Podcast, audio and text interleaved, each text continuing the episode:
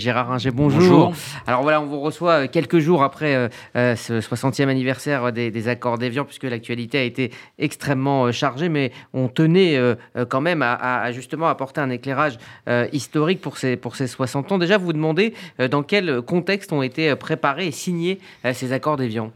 Le contexte, c'est celui de négociations qui ont commencé un peu plus tôt que ce qui a été dit, c'est-à-dire que dès 1956, donc un an et demi après euh, la rébellion algérienne du 1er novembre, des contacts sont pris entre le gouvernement de Guy Mollet et euh, la rébellion algérienne. Ils n'aboutissent pas parce que la France, euh, du moins les militaires à Alger, piratent purement et simplement un avion entre le Maroc et la Tunisie, dans lequel il y avait Ben Bella et d'autres leaders algériens.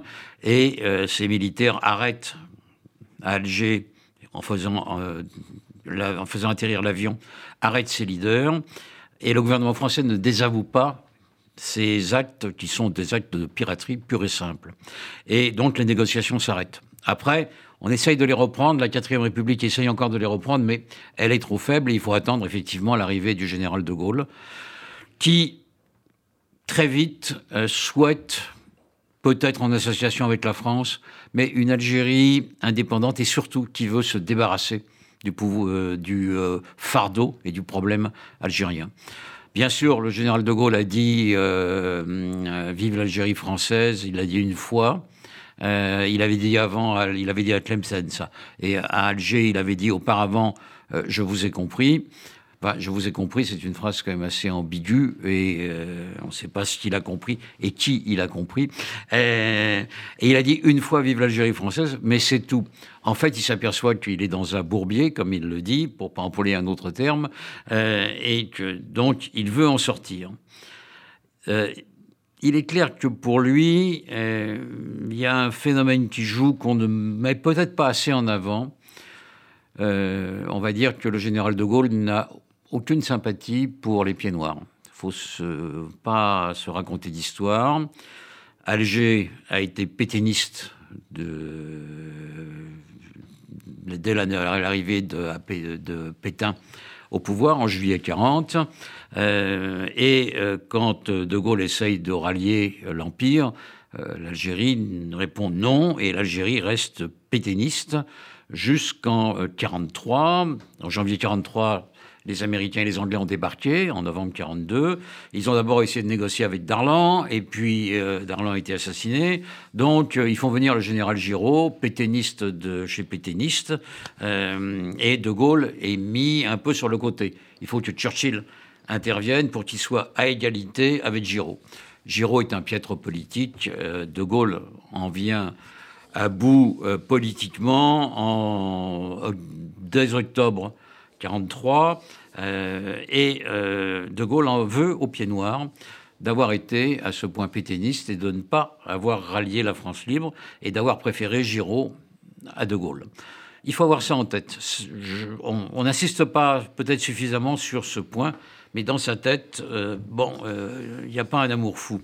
Est-ce que les, Français également de, cette époque considèrent en 62 le problème algérien comme un, comme un fardeau? Oui, Globalement, oui, et c'est pour ça qu'ils répondent oui à tous les référendums qui sont faits à l'époque, notamment celui de janvier 61. Et d'autre part, ils désapprouvent complètement les méthodes de, l'OAS, euh, qui frappent en métropole, qui, en visant euh, l'appartement d'André Malraux, euh, rend aveugle une petite fille de 4 ans, Delphine Renard, qui est devenue euh, depuis une bonne, euh, psychanalyste. Euh, et l'OAS est détesté en métropole pour les crimes commis en Algérie, mais également sur le sol métropolitain. Donc il y a là un facteur qui joue. De Gaulle est sûr d'avoir derrière lui l'opinion. ça se voit notamment au moment du putsch des généraux euh, en avril 61. Euh, les quatre généraux, Chal, Zeller, euh, Jouot et Salan. la métropole immédiatement est derrière le général et ça se sent et c'est une des raisons pour lesquelles Chal et Zeller, Chal et Zeller vont renoncer très vite à la rébellion, alors que Salan et Jouot vont entrer dans, dans la clandestinité. Mais pourquoi ces accords n'ont pas été tout de suite respectés? Il y a eu beaucoup de violence après le, après le 18 mars 62. Ah, c'est autre chose. Euh, après la signature, les accords n'ont pas été respectés mhm. parce que l'OAS a euh, immédiatement investi les quartiers français, notamment Bab el-Oued, euh, Alger, a tué des militaires français juste après la signature des accords. Et euh, les militaires n'ont pas été spécialement heureux de cela. Par parenthèse, euh, un des facteurs de l'échec du putsch, c'est le contingent en Algérie qui a refusé de suivre les putschistes. Donc les militaires français, les appelés en Algérie, ne veulent pas euh, d'une Algérie à feu et à sang et soumise à un pouvoir dictatorial. Et donc, immédiatement, l'Algérie s'embrase. L'Algérie s'embrase, l'attitude de l'OAS, les militaires, plus que réticents, c'est la fusillade de la rue de l'Isly, ensuite contre des civils désarmés, mais en fait largement euh, soutien de, l'OAS. On ne sait pas encore aujourd'hui qui a ouvert le feu. Hein. Euh, il y a eu euh, de nombreux morts. on ne sait pas. Le feu a pu partir de provocateurs. Le feu a pu partir de partisans du FLN. On ne sait rien. On n'a pas réussi à éclaircir ce mystère. Et donc, l'Algérie va être euh, à feu et à sang avec euh, sur place un leader qui est Jean-Jacques Souzini, qui finira, mais un peu tard, à vouloir négocier avec euh, le, FLN. Il est trop tard. les exactions sont également du côté du FLN et de la LN, avec ce qu'on appelle les martiens, c'est-à-dire des membres de la LN qui refusent les accords d'Évian et qui procèdent eux aussi à des massacres. On est là dans une situation véritablement de guerre, de guerre civile. Euh, l'armée française intervient, mais très modérément, et on aboutira à Oran, euh, le jour de l'indépendance, à un massacre d'Européens. Euh, et ça sera la fin, effectivement, de la guerre avec tout son cortège d'horreur de part et d'autre. Alors Gérard Ringer, en vous écoutant, on comprend la, complexité, mais aussi la confusion euh, qui, règne à l'époque. Et la, confusion, on l'a encore 60 ans après. C'est un, conflit qui est, qui est extrêmement euh, euh, compliqué à, décrypter, à comprendre épisode par épisode, mais au-delà de ça, il est difficile d'en parler aujourd'hui. Ah, c'est toujours compliqué parce que les mémoires continuent à s'affronter. Mais spécialement cette, sur, sur ce sujet-là. Sur cette période, oui. Et les mémoires là-dessus sont euh, toute légitime.